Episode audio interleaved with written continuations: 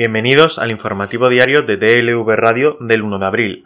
Hoy se confirma la incorporación a la cartera de Educación y Cultura de la diputada expulsada de Vox en la Asamblea María Isabel Campuzano. Al final pudimos centrarnos en lo que nos une, celebran fuentes cercanas a la negociación. Así, los díscolos de Vox comienzan a ver los frutos del apoyo a Miras en la moción de censura fallida presentada por PSOE y Ciudadanos. Con Campuzano al frente de la Consejería de Educación del Gobierno de Murcia, a nadie se le escapa que una de las principales pretensiones de los díscolos es la imposición del veto parental en las aulas murcianas. Sin embargo, aún está en el aire cómo se aplicará. Dicen que hemos aceptado los postulados del PP, pero lo cierto es que todo esto lo hacemos para asegurarnos que nuestro programa se cumple, subrayan fuentes cercanas a los díscolos de Vox. Una de las posibilidades barajadas tras la moción es que los diputados expulsados de la formación de extrema derecha se incorporarán al Partido Popular, algo que se confirma ni se desmiente. Los tres diputados son libres, su prioridad es cumplir el programa y su compromiso con los votantes que los llevaron a las instituciones. Cuando acabe la legislatura, cada uno valorará su futuro. También he de decir que nos ilusiona que el proyecto que hemos iniciado junto al PP de reunificar el centro derecha, aseguran fuentes próximas a las negociaciones.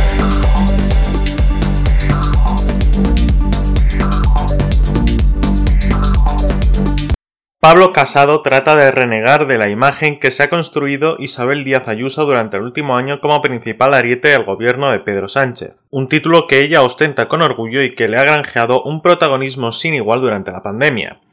La presidenta de la Comunidad de Madrid se ha opuesto casi de manera sistemática a todas las decisiones planteadas por el gobierno central en aras de frenar la propagación del virus, como son los cierres perimetrales decisiones que sí alababan otras autonomías del PP. La presidenta madrileña ha llegado a describir al Ejecutivo de coalición, conformado por una coalición de PSOE y Podemos, como un régimen totalitario y ha presumido que la Comunidad de Madrid es el contrapeso incómodo a ese totalitarismo. Precisamente en esa dirección ha ido su eslogan de campaña, comunismo o libertad, la dirigente del PP asegura que los madrileños decidirán entre la realidad de la gestión y los proyectos o las políticas donde se aplican solo provocan paro, miseria, hambre y ruina. Sin embargo, a juicio de Casado, la madrileña no confronta ni polariza. No es verdad el cliché que se intenta trasladar de que Isabel Díaz Ayuso es una persona que quiera confrontar con Pedro Sánchez. Más le gustaría a Sánchez, más le gustaría a Iglesias, más le gustaría a Gabilondo. Esas han sido las palabras del líder del PP en el acto de presentación de candidaturas. El conservador ha situado a Ayuso y a los madrileños como víctimas de los ataques de la izquierda.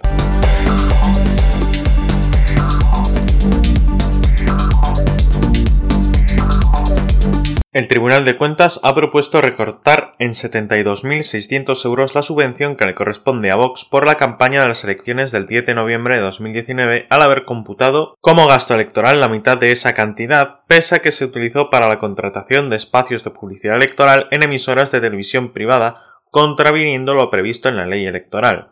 Así consta en el informe de fiscalización de la contabilidad electoral de los partidos para aquellos comicios aprobados por el organismo fiscalizador que preside María José de la Fuente y de la Calle. Según detalla el informe recogido por Europa Press, el tribunal ha detectado que la formación de Santiago Abascal invirtió 36.300 euros para la contratación de anuncios en emisoras de televisión privada, una práctica no autorizada por el artículo 60.1 de la LOREG.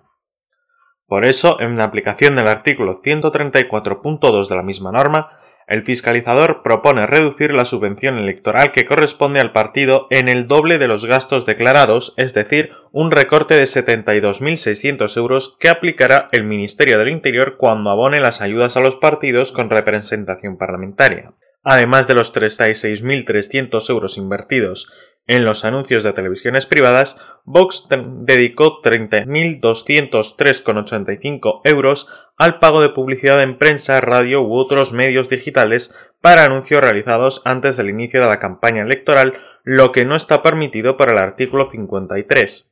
Todos esos gastos, que suman 66.503,85 euros, por tanto, se consideran no subvencionables, aunque el tribunal sí los ha tenido en cuenta a efectos de verificar el cumplimiento del límite máximo de gastos.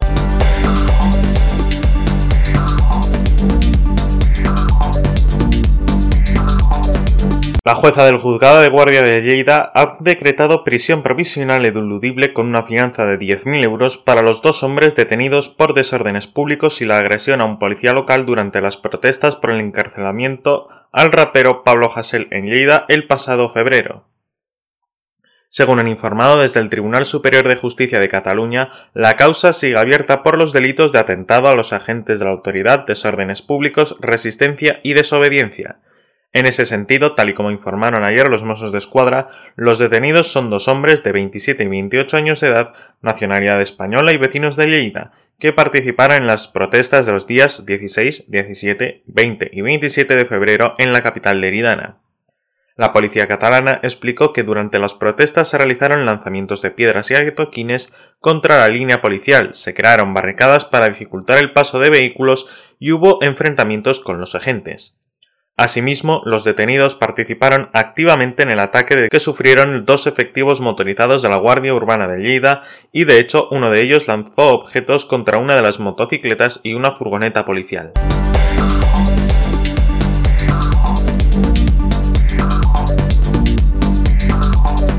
La salida de Pablo Iglesias del gobierno de coalición no supondrá, al menos de momento, un cambio radical en el liderazgo del partido, sino que, más bien, durante un tiempo la formación evolucionará hacia un liderazgo coral que permita una renovación tranquila de la dirección.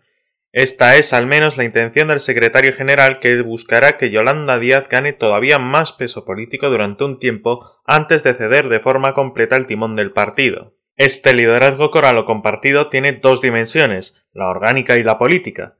A nivel orgánico, la etapa que se abrirá tras las elecciones de la Comunidad de Madrid dividirá la responsabilidad de la dirección de Podemos en dos ámbitos claves. La Secretaría General, que en principio será ocupada por Iglesias, suceda lo que suceda en los comicios autonómicos, y el Podemos del Gobierno, que liderará la vicepresidenta tercera de Trabajo, Yolanda Díaz. Díaz estará acompañada en esta labor por las ministras de Derechos Sociales y Agenda 2030, Yone Belarra, y de Igualdad, Irene Montero. Durante la etapa de Iglesias en el gobierno, los distintos ministerios de Podemos han negociado con aquellos departamentos socialistas aquellas materias en las que eran competentes. Sin embargo, en las negociaciones sobre compromisos alcanzados en el acuerdo de coalición, cuando el proceso se ha enquistado de manera preocupante, Iglesias ha sido el encargado de tratar de desbloquear el asunto con Pedro Sánchez en reuniones del máximo nivel, esa función recaerá a partir de ahora en Díaz, que liderará las posiciones de su partido en el seno del Ejecutivo, el ámbito más importante de la formación morada. A la vez existirá un liderazgo a nivel de organización política que seguirá recayendo sobre la figura del secretario general, aunque las elecciones de la Comunidad de Madrid son las que se decidirán finalmente el futuro de Iglesias, no está previsto que a corto plazo el partido celebre una asamblea ciudadana para renovar sus órganos y sus liderazgos de forma formal. La intervención es la de tener cerrado el relevo para Yolanda Díaz de cara a las próximas generales, pero el objetivo de Unidos Podemos es, igual que el del PSOE, agotar la presente legislatura, lo que previsiblemente no habrá comicios hasta 2023.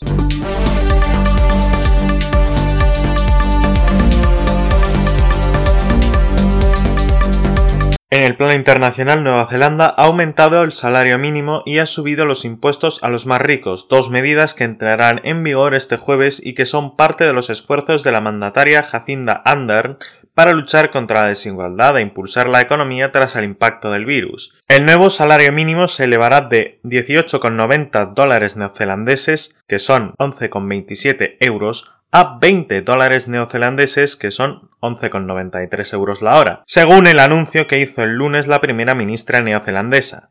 Esta medida forma parte de sus promesas electorales y beneficiará a 175.000 personas. También desde el jueves aumentará el impuesto máximo hasta el 39% de ingresos a las personas que ganen más de 180.000 dólares neozelandeses o 107.000 euros cuando antes el tope era el 33%. Se prevé que esta medida afectará a un 2% de los contribuyentes. Según las estimaciones oficiales, este nuevo umbral impositivo, que forma parte de una serie de medidas tributarias, proveerá de unos 550 millones de dólares neozelandeses, unos 328 millones de euros adicionales para las arcas del fisco para el año financiero de 2021 y de 634 millones para 2024. Ardern señaló el lunes que, tras la reunión del gabinete, La serie de medidas que entran en vigor este 1 de abril representan mejoras reales y largamente esperadas en el apoyo que presentamos a nuestros pobladores más vulnerables.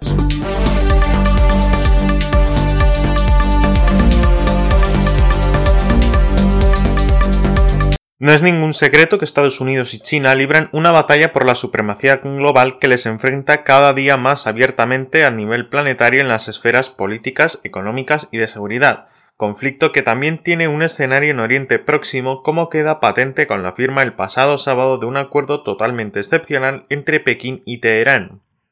Este gran acuerdo estratégico ha tardado varios años en gestarse y representa un desafío directo para Estados Unidos. Aunque ya el verano pasado The New York Times avanzó informaciones sobre la marcha de las negociaciones y el borrador del texto, ni siquiera hoy se tiene una idea precisa de lo que representará para un Irán acosado por las duras sanciones internacionales y necesitado de cualquier clase de alianza. Es evidente que Teherán no puede fiarse de Occidente, ni siquiera de Europa, como ha mostrado el fiasco del acuerdo nuclear que Barack Obama firmó con Teherán en 2015 y que dos años después fue desbaratado por Teherán mediante un tuit. Aunque el presidente Joe Biden podría revertir la decisión de Trump, no está claro que la restauración del acuerdo nuclear sea definitiva, puesto que lo que ha sucedido una vez puede volver a ocurrir. La magnitud del acuerdo chino-iraní por un periodo de 25 años es importante especialmente a los niveles de cooperación económica y de seguridad, pero tiene también resonancias políticas que trascienden más allá de las relaciones bilaterales. A Estados Unidos, Israel y Arabia Saudí no les pasa desapercibido que China logre una penetración importante en la región, cuyas consecuencias a medio y largo plazo son difíciles de determinar.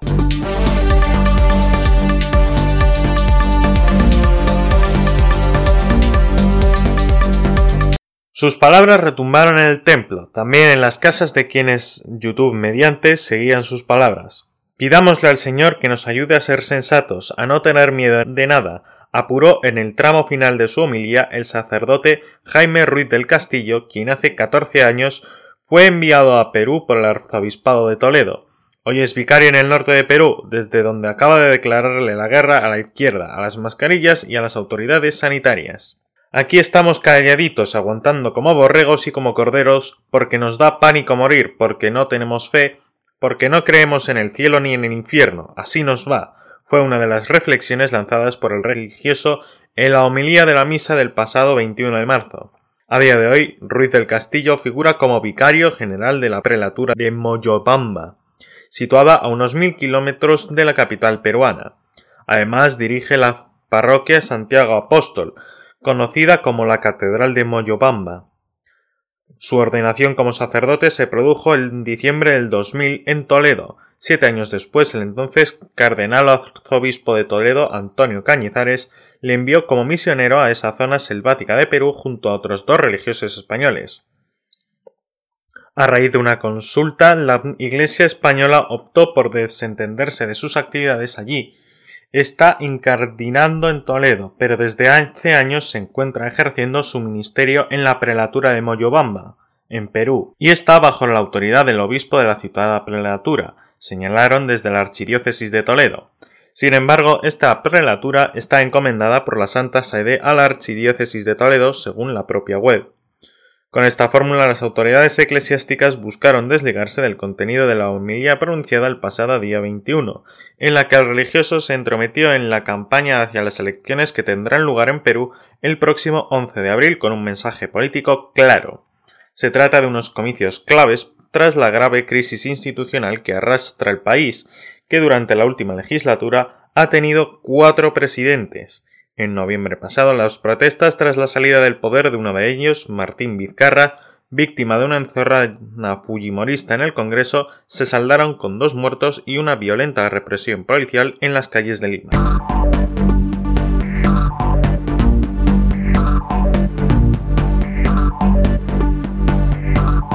Habían recibido indicaciones desde hace días y la retransmisión de Radio Televisión Española cumplió el objetivo.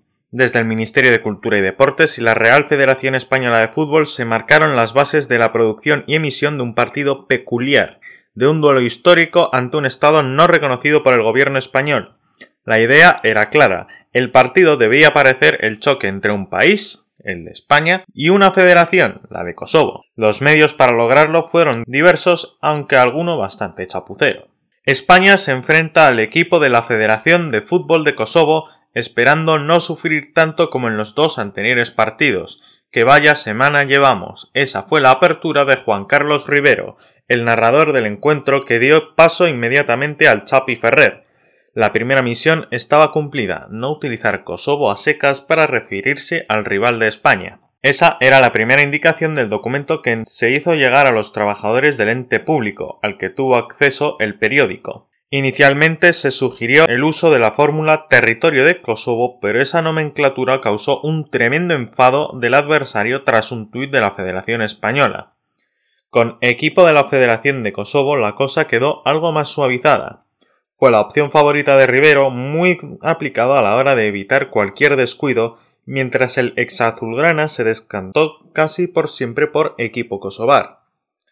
Esa fue precisamente la expresión que se utilizó en la megafonía de la Cartuja a la hora de anunciar la alineación del conjunto dirigido por el veterano Bernard Chalans. Antes, en los videomarcadores del estadio, se optó por poner los escudos de las dos federaciones. Todo se cuidó al detalle para mantener las normas de la FIFA, pero dejando clara la diferencia existente entre una selección y otra no reconocida como Estado independiente por el gobierno español. Donde más surrealismo ese afán se vio fue en el uso de los rótulos tras anunciar las alineaciones, con el clásico marcador del partido situado en el vértice superior izquierdo y un uso de las mayúsculas y minúsculas también incluida en las recomendaciones del gobierno fue un recurso bastante chapucero. Uno de los momentos más esperados era el de los himnos. En este caso se apostó por una solución muy genérica, ni se cita a España ni a Kosovo, los himnos del partido fue el giro escogido. Cero riesgo. En primer lugar sonó la melodía del rival de la Roja, después llegó el turno español, en este caso sin la clásica imagen de Sergio Ramos entre los once elegidos mirando al cielo.